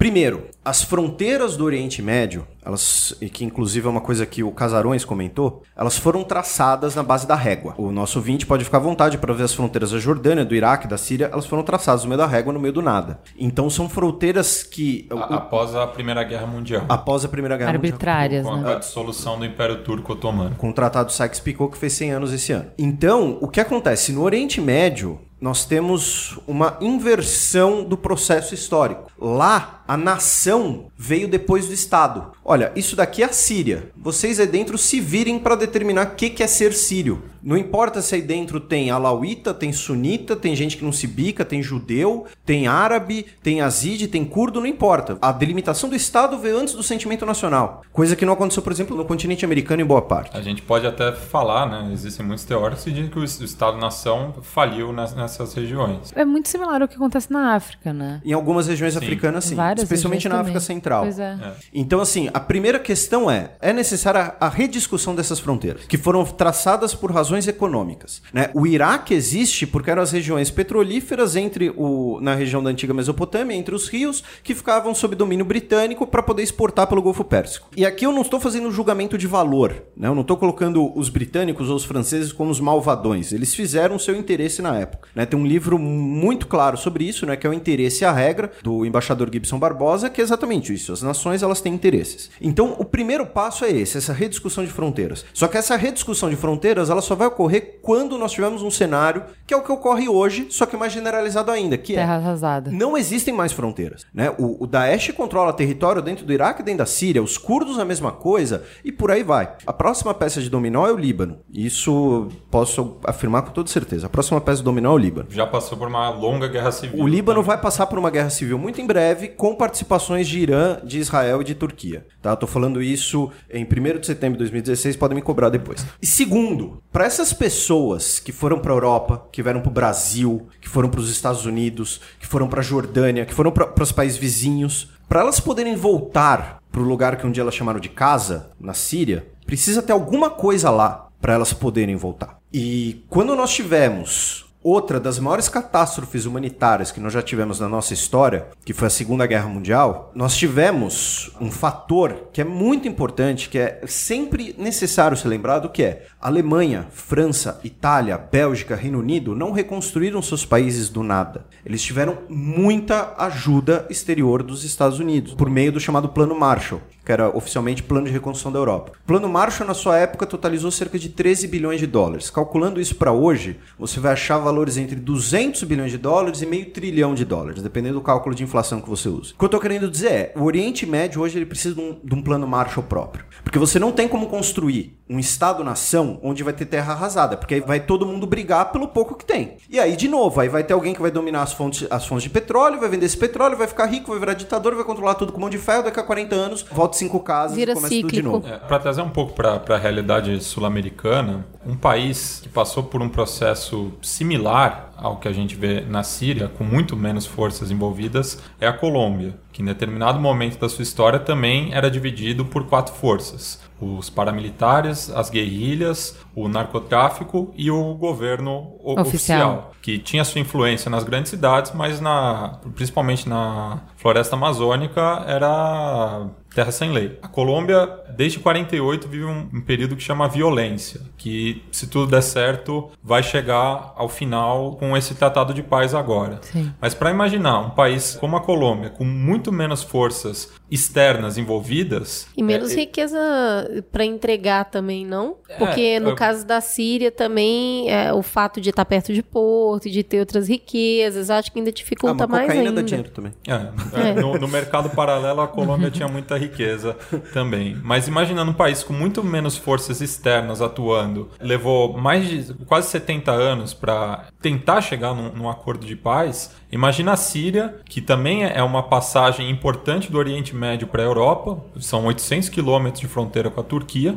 que tem parte do seu território na Europa, não, não o grosso, mas os refugiados de todo o Oriente Médio praticamente passam pela Síria. Imagina quanto vai levar. Então, mas Quanto aí tem, aí tem um, um ponto importante que você está tocando. Quando você traz o exemplo da Colômbia, foi mais ou menos o que eu tentei perguntar pro meu tio, que já teve no conflito de Angola, já teve no conflito em Moçambique, já trabalhou no conflito de Ruanda, para mostrar algumas diferenças. Porque, por exemplo, você não teve na Colômbia metade da população saindo do país. E por que não teve? Mas a Colômbia tem o maior número de refugiados internos. Sim. Que é uma situação- É, que é o mesmo caso É. da- de Moçambique, Angola, que o meu tio estava falando. Mas assim, o que, que acontece? As violações de direitos humanos que estão acontecendo na Síria são um pouco peculiares em relação, por exemplo, ao que aconteceu na Colômbia. Então, assim, em cinco anos, o nível de horror que você atingiu, a gente está falando de uma coisa diferente. E eu queria que a gente falasse um pouco sobre isso. Porque isso mostra. Gente, tudo bem, os números que a gente deu no início do programa, eles mostram a dimensão do problema. Mas eu acho que esse relatório da ONU, que inclusive foi um brasileiro que presidiu essa comissão, eu acho que eles eles dão um retrato mais vivo do que tá acontecendo lá e de por que, que as pessoas topam o barco onde elas vão morrer e as condições absurdas de campo de refugiado, por que, que elas saem de qualquer jeito, com a roupa do corpo, sem documento, por que, que as pessoas estão saindo de lá pagando qualquer preço para sair de lá e do que, que elas estão fugindo e o que, que a gente faz quando a gente está fechando a porta para essas pessoas. Felipe, você quer falar um pouquinho desse relatório, do que está acontecendo? O que, que de diferente? Porque você fala em guerra, na nossa cabeça aqui, tem algumas regras para guerra, né? A guerra não atinge civis, tem uma série de tratados que a gente convencionou aqui que a gente chama de guerra. Esses tratados estão sendo seguidos na Síria? Não, nem um pouco. Até, até porque, né, quando a gente fala normalmente de guerra, a gente muitas vezes fala de guerra de um país contra o outro. Né? Mas quando a gente fala primeiro do Oriente Médio, patamar vira outro, e só para deixar claro, né, aquelas duas soluções que eu mencionei, elas são completamente utópicas, elas só vão existir se alguém virar para mim e falar, Felipe, você é Deus. O que, que você quer fazer estalando o dedo? Mas, primeiro, o Oriente Médio, ele acaba tendo. O Oriente Médio sempre teve conflitos extremamente sangrentos, extremamente violentos. E segundo, guerras civis costumam ser extremamente brutais. Porque não é mais um objetivo geopolítico, né? Vira é, é, uma questão de ódio, é uma questão de meu país seria muito melhor se não fosse por você. Então a culpa é sua. Né? Eu tô apontando para você, mas não precisa fazer essa cara. Foi só um exemplo. Não, é, mas é porque é muito bom no nosso contexto. É, então, Dói um é, pouco mais. Então assim, o, o único paralelo que a gente pode fazer do barbarismo da guerra na Síria é a guerra na Bósnia, na década de 1990. Que, por exemplo, que gerou um tribunal de crimes internacionais próprios e que, por exemplo, né, uma das coisas mais bárbaras que a gente teve pós Segunda Guerra Mundial foi a política de genocídio por estupro. Né? Você vai carregar um, um bebê sérvio ou um bebê croata para limpar, entre aspas, o seu sangue, o seu povo. Né? E, e, você vai carregar esse bebê nem que seja força. Não precisamos entrar em muitos detalhes. E isso acontece hoje na Síria, esse total barbarismo, esse total desrespeito por direitos humanos, essa total coisificação do ser humano. Né? O ser humano deixa de ser um ser humano, ele vira uma commodity. Né? Ele é uma mão Ele vira obra quase alvo, né? É. Deixa- mas é ótimo que você tá falando isso, porque eu vou falar o depoimento de uma enfermeira, de uma psicóloga, é, de uma ONG, que ela tá acostumada a, trabalhar em conflito. Eu sou experiente em trauma, eu já trabalhei com pacientes de Ruanda, da Bósnia, mas isso é muito diferente. Se você tem uma menina de 8 anos na sua frente e ela tá dizendo que ela foi vendida 8 vezes pelo ISIS e estuprada 100 vezes em 10 meses, como a humanidade pode ser tão ruim? Não, é. Assim, o que eu quero dizer é: a guerra nunca foi boa. Nenhum país, por mais civilizado que ele seja, você vai conhecer a face do ser humano na guerra. Então você sabe o ódio que existe entre chinês, japonês e coreano, porque essas guerras também não foram boas. Então quando você fala assim, ah, porque lá no Oriente Médio, quando eu pega pra capar, eu pega pra capar mesmo. Ah, na África não é bonito, ah, Oriental não é bonito, aqui não é bonito, em lugar nenhum. A face humana na guerra, o que a gente mostra na guerra, nunca é legal. Não- não- acho que não tem bonzinho em guerra. Porém, tem algumas coisas, e é por isso que esse relatório foi feito, para mostrar assim: poxa, estão fazendo hum, cercos. E aí, você deixa uma- a população inteira sem água, sem comida. Assim, sistematicamente está sendo feito isso lá. O bombardeio não é feito em alvos militares, que é o que você estava falando. Bombardeio nas pessoas, em crianças, não mulheres. existe mais alvo Não existe militar. mais. Exato. Não, e também porque não existe sentimento de nação. Sim. Essa falta de identidade e de razão para existir sociedade, eu acho que ela ajuda a construir essa monstruosidade, porque você não reconhece o outro como semelhante. Tem uma frase de um teólogo arrabita que eu, além de não me lembrar o nome, ele nem mereceria né, ter o nome citado, que é assim, todo mundo sabe do ódio de vários setores árabes em relação a Israel, em relação aos judeus. né? Não é generalizado, óbvio, mas existe. Muito, muito. E teve um teólogo arrabita que disse: os xiitas são piores que os judeus. Assim, no universo deles, isso é, é, é uma ofensa gigantesca. É você colocar, olha, ele é pior do que aquele animal ali. São, são infiéis também. E- e- Não, eles são mais que infiéis, eles são hereges. Então, essa coisa que você falou de, ah, eles atacam mulheres e crianças. Mas, ah, eles são xiitas, ou então eles são. Dane-se, então eles não são nada, eles são piores ainda. Então, e essa coisa da guerra civil, quando a gente fala, por exemplo, das mulheres curdas lutando na guerra, a mulher também vai- pode ser uma combatente, então mata também. A criança de hoje é um combatente patente do futuro, então mata também. Ou vende, ou, ou, ou te, tenta aproveitar alguma coisa desse animal. É, não, tem alguns documentários muito bons, inclusive eu vou indicar um no Farol Aceso, que mostram o Estado Islâmico recrutando jovens de 7 anos e uma das formas de recrutar é depois de ensinar táticas de guerra, não sei o quê, o menino, para provar que ele é leal, tem que matar o colega de aula que fez aula o tempo inteiro com ele na frente dos outros colegas. Então, assim, a gente tá falando da barbárie mesmo, sem nenhum limite, né? A gente tá falando que as poucas ONGs internacionais que tentam ajudar não têm acesso à população, elas não podem chegar. Uhum. Então, assim, você tem uma, uma população famélica que não tem acesso à água, como você falou, não tem acesso a medicamento e a ajuda internacional não consegue ter acesso para Os Médicos levar Sem ajuda. Fronteiras, toda sexta-feira a gente dá notícia de algum hospital do Médicos Sem Fronteiras que foi alvo de ataque, ou na Síria, ou no Iêmen, ou na Somália. E, e, por exemplo, essa coisa do Estado Islâmico, né, eu- só para lembrar também, hoje ele extrapola a Síria e o Iraque, né? Também nós temos o retorno de vários movimentos que aí ou são ligados ou ao Estado Islâmico ou ao Al-Qaeda, que são grupos antagônicos entre si. Sim. né? Olha só, o, o nível chegou em que o auto-intitulado Estado Islâmico foi considerado radical demais pela Al-Qaeda.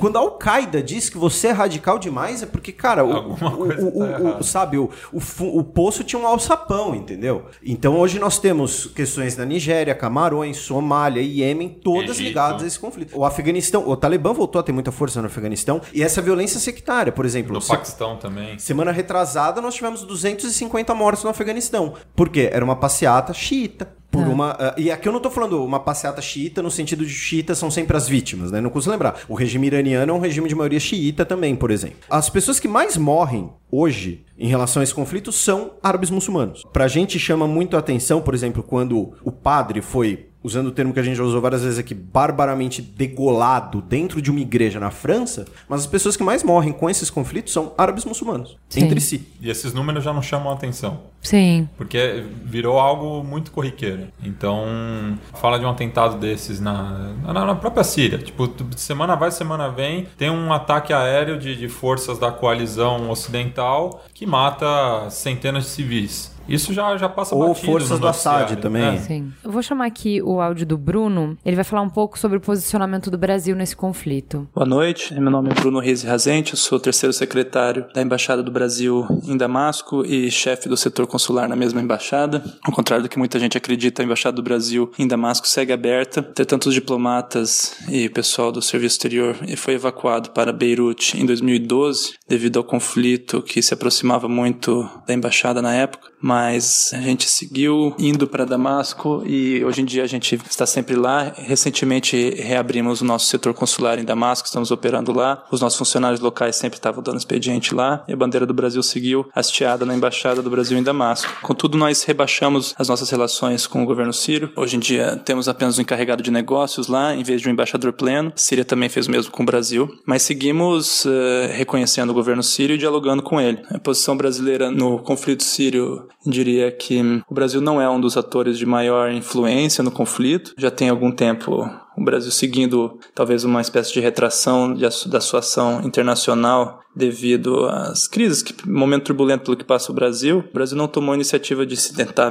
mediar ou influenciar muito o conflito sírio. Atores internacionais que são muito mais relevantes, começando pelas grandes potências como Estados Unidos e Rússia, e também os atores regionais, Turquia, Irã, Arábia Saudita e talvez nos bastidores Israel e a própria Síria, claro, o governo sírio. Então o Brasil passa a ser um, um ator de menor influência, mas que ainda assim, por ser um país emergente, eh, tem uma voz que é ouvida. Nós seguimos em posições de princípio, sobretudo. Devido a essa retração da ação internacional, o Brasil não tomou nenhum dos dois lados com grande força. Segue tomando posições de princípio, como a condenação da violação dos direitos humanos, a promoção do diálogo eh, entre as partes, segue afirmando que a solução do conflito deve ser feita pelo próprio povo sírio, segue apoiando os esforços dos mediadores da ONU, apoiando qualquer tipo de, de esforço de diálogo e de plano de paz multilateral que preserve as instituições do Estado sírio, condenando a violação de direitos humanos, como eu disse, e condenando intervenções externas. São as diretrizes da ação externa do governo brasileiro de acordo com como definidas em, na Constituição. Vou chamar então o João Felete, ele vai falar um pouco sobre como o Brasil está acolhendo os refugiados, como mudou a política de acolhimento dos refugiados pelo Brasil. Olá, meu nome é João Velete, eu sou repórter da BBC Brasil em Washington, nos Estados Unidos, e eu tomei conhecimento é, da questão dos refugiados sírios no Brasil é, a partir de 2013, quando eu fiz uma reportagem sobre a dificuldade que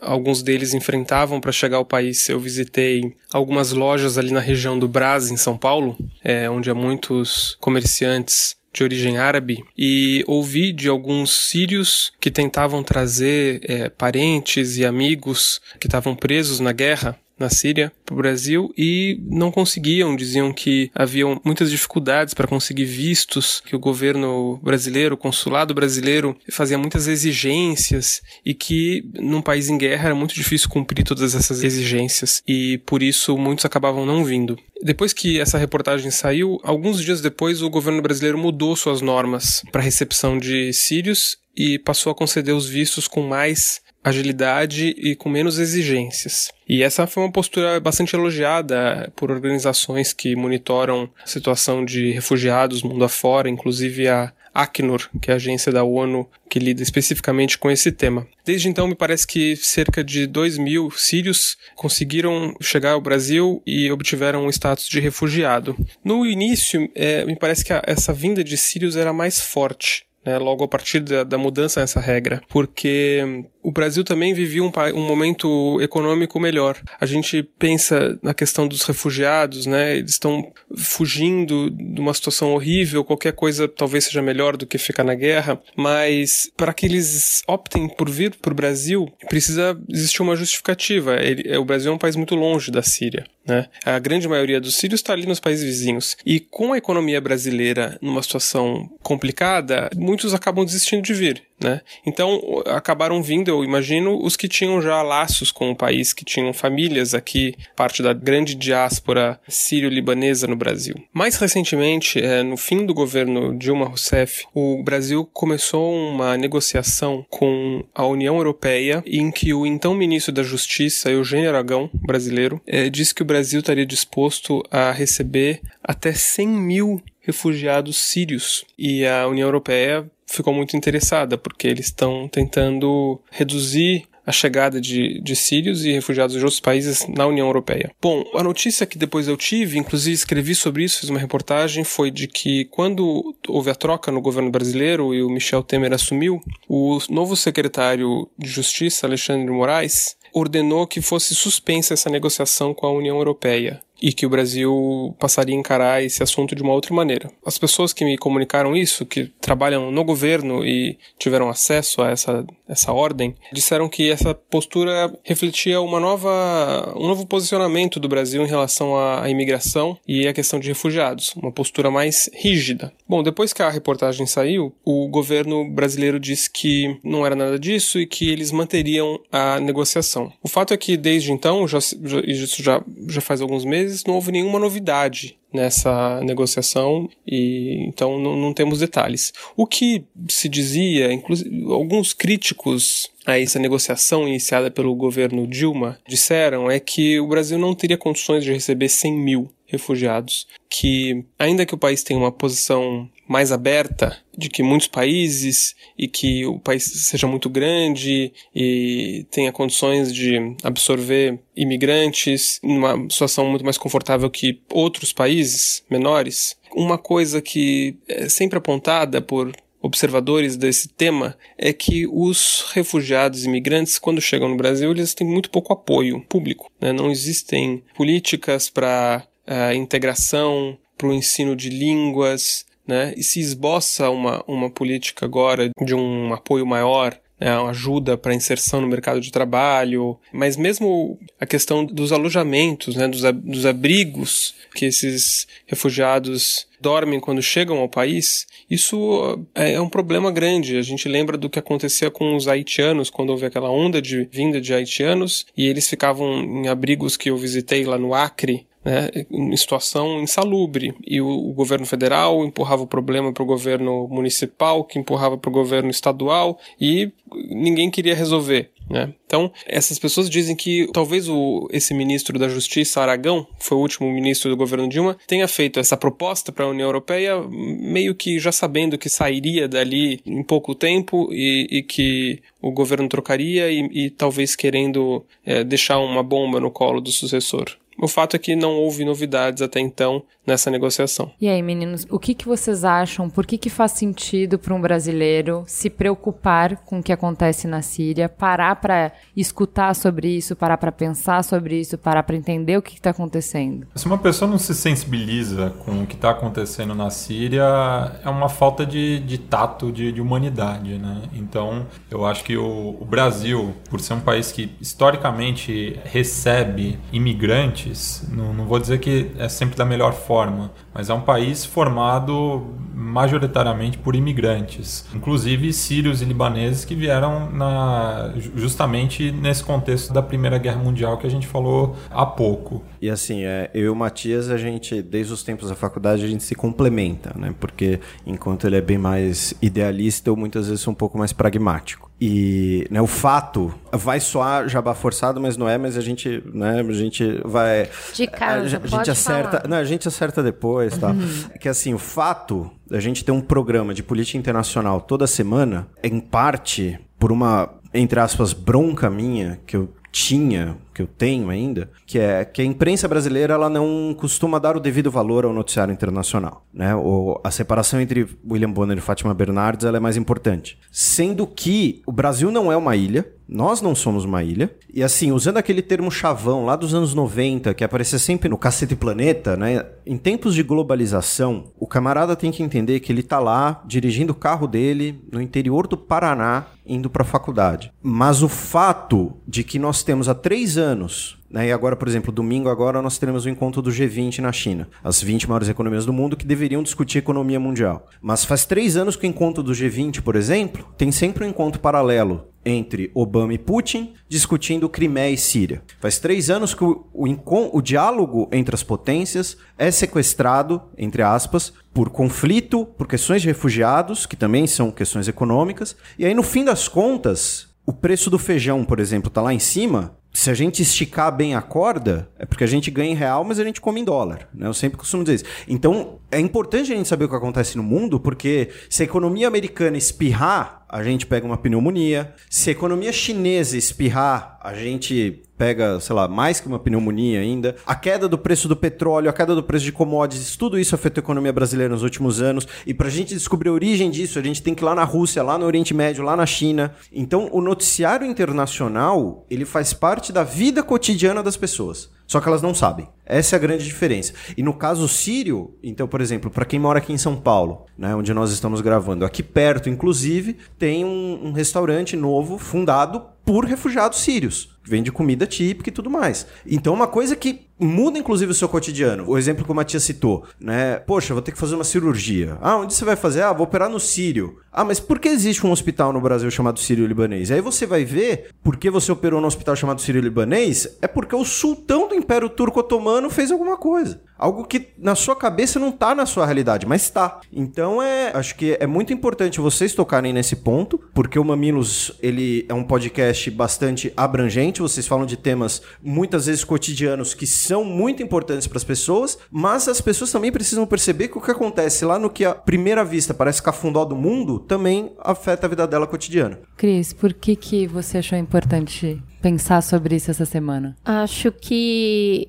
entender um pouco do que acontece no mundo, eu acho que eu já falei isso em outros programas, né? O brasileiro viaja pouco para fora do Brasil por questões muitas vezes econômicas, mas na, no planejamento, na criação das agências, a gente costuma fazer uma técnica investigativa que é denominada benchmark, né? A gente entende o que está acontecendo em outros mercados para aplicar nos projetos que a gente está fazendo. A gente faz pouco isso no Brasil. E a intenção de entender um pouco sobre a Síria é entender um pouco como se formam conflitos complexos. Quando a gente para para falar curdos, otomanos, ah, império, ah, você fala, nossa, complexo, né? A nossa situação é tão complexa quanto. lá eles se identificam de maneiras, esses grupos separados, eles conseguem se identificar na rua, mas aqui a gente está bem próximo dessas identificações. Lá eles estão divididos entre facções eh, religiosas ou governistas. Aqui nós temos diversas bancadas: a rural, a da bala, a da minoria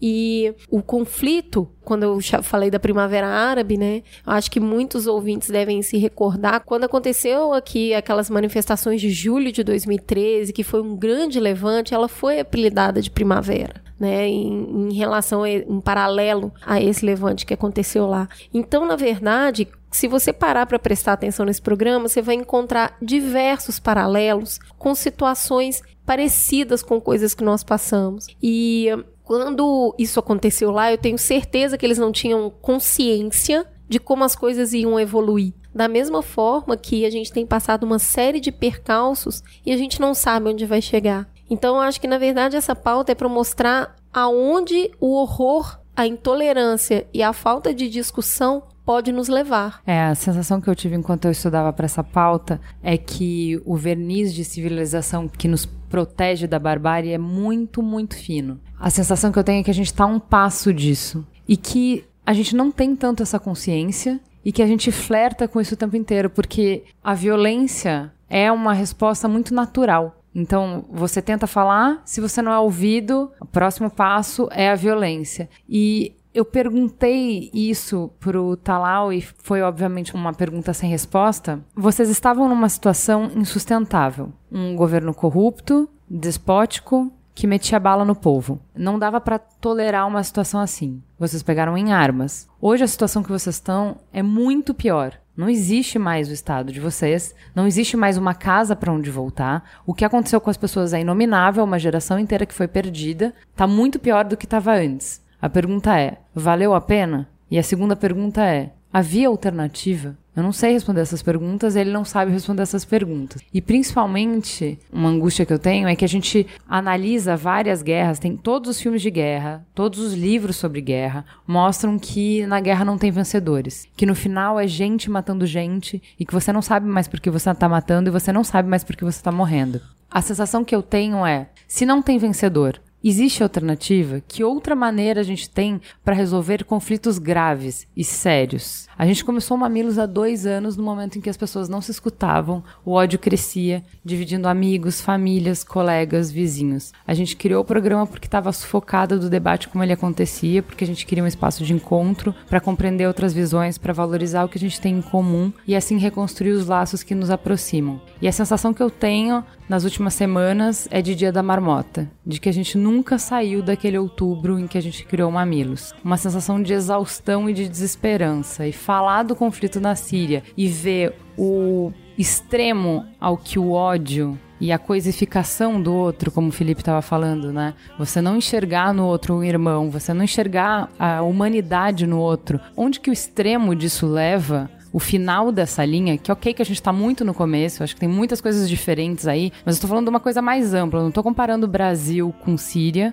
de maneira nenhuma. Eu estou falando sobre uma questão de comportamento humano, né? Do, do, primeiro passo que é você negar a humanidade do outro, o primeiro passo que é os ódios serem alimentados e você se fechar cada vez mais em grupos que são câmeras de eco cada um a sua câmera de eco e aumentando o ódio contra o outro grupo, aonde que isso no extremo nos leva e se a gente sabe, se a gente tem exemplos tão claros no mundo do quanto isso é ruim, por que, que a gente é tão tolerante com esse erro primitivo? O Bruno Rizzi, conversando ele lá na embaixada no Oriente Médio, me falou: Inxalá o Brasil não vire a Síria, mas pelo que eu vi ontem na Paulista, não me parece tão longe assim. Não, a gente nunca tá longe, a gente sempre tá um passo, mas por que que isso não é uma preocupação mais presente e na nossa vida, e né? principalmente com a perda da identidade enquanto nação, com a separação que a gente tem diante dessa discussão, esse levante de ódio, a gente começa a ver cada vez mais similaridade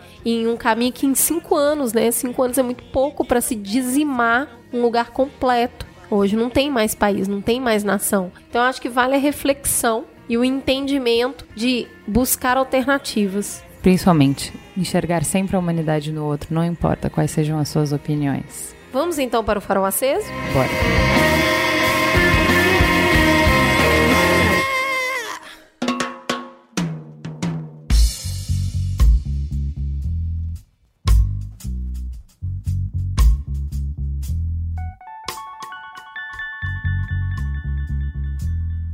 E aí, Matias, o que, você vai indicar? Eu vou indicar o livro A Origem do Estado Islâmico, do jornalista britânico Patrick Cockburn, que é uma das maiores autoridades no assunto, já teve na Síria e no Iraque dezenas de vezes. Tem uma leitura muito fácil, ele é bem didático, então vale a pena ir para quem quiser se aprofundar no tema. E você, Felipe? A minha dica é um livro também chamado O Grande Oriente Médio, do historiador brasileiro Paulo Vicentini, que cobre os eventos do Oriente Médio da descolonização até a Primavera Árabe, ou seja, contando a, a origem dessa balbúrdia, digamos assim, mas que é uma balbúrdia encantadora, de certo modo. E você, Cris? Então, esse final de semana eu assisti um filme que chama O Mensageiro. Eu achei bem interessante o filme. É um jornalista que faz uma pesquisa e descobre um grande furo, e esse furo envolve governo, envolve um, uma questão internacional. Ele publica isso, ele sofre uma represália gigantesca e a luta dele por provar a ética dele no escrever aquilo traz uma série de questionamentos. O filme mexeu especialmente comigo porque a gente aqui todo dia fazendo conteúdo, a gente sabe a importância de ser reconhecido pelo que você está trazendo enquanto informação e como você lida quando é desacreditado aquilo que você está colocando e principalmente essa discussão que a gente traz semana após semana sobre compare dados, busque informação, cheque fontes, não acredite na primeira coisa que você lê. Muitas informações saem, depois são rebatidas. Tente procurar o porquê essa informação está sendo rebatida. Eu acho que o filme te dá esse gosto amargo na boca de muitas vezes só passar pela manchete, tomar aquilo como verdade e seguir em frente e julgar também. Então eu acho que é um filme que vale a pena aí dar uma pausinha e assistir. Ju, o que, que você fez de bom? Primeiro da pauta, só para destacar, tem dois documentários do Frontline. Um que fala sobre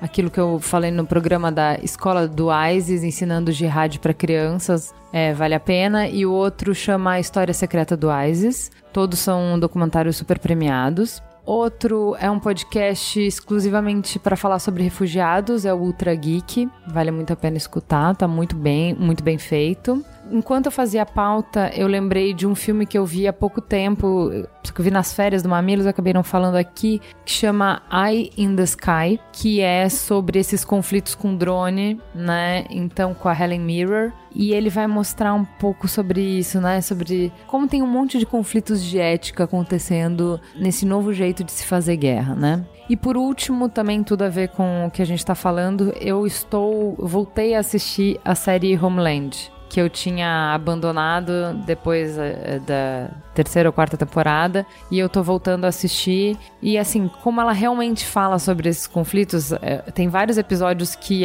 é, coisas que acontecem na vida real e eles colocam no episódio. E é um jeito ficcional de você entender o que, que tá acontecendo de, de dar uma textura diferente da notícia né? Porque a, a notícia acaba acredito tirando um pouco a textura das coisas, fica tudo muito igual, fica tudo muito número, não tem muita emoção. E quando você vê na ficção, as pessoas têm um nome, têm um jeito, você se relaciona diferente com a informação, né? Na ficção. Então vale a pena assistir Homeland, continua muito boa. É isso? Temos, Temos um, um programa. programa. Não necessariamente um programa leve, mas a semana não foi nada leve para ninguém, não é mesmo? Não é mesmo? Então temos aí esse programa para desmembrar esse tema cascudo. Muito obrigada, rapazes. Fica a gostosa sensação de aprender com esses dois rapazes que conhecem muito de história. Espero que voltem outras vezes. Muito obrigada. Eu que agradeço e só convidar. E a gente convida também. Esperamos lá falar tudo que a gente não sabe de história lá para vocês. É isso então, um beijo, gente. Outra coisa, nem espero que me espere. Baby, você pode ir. Baby, você pode ir.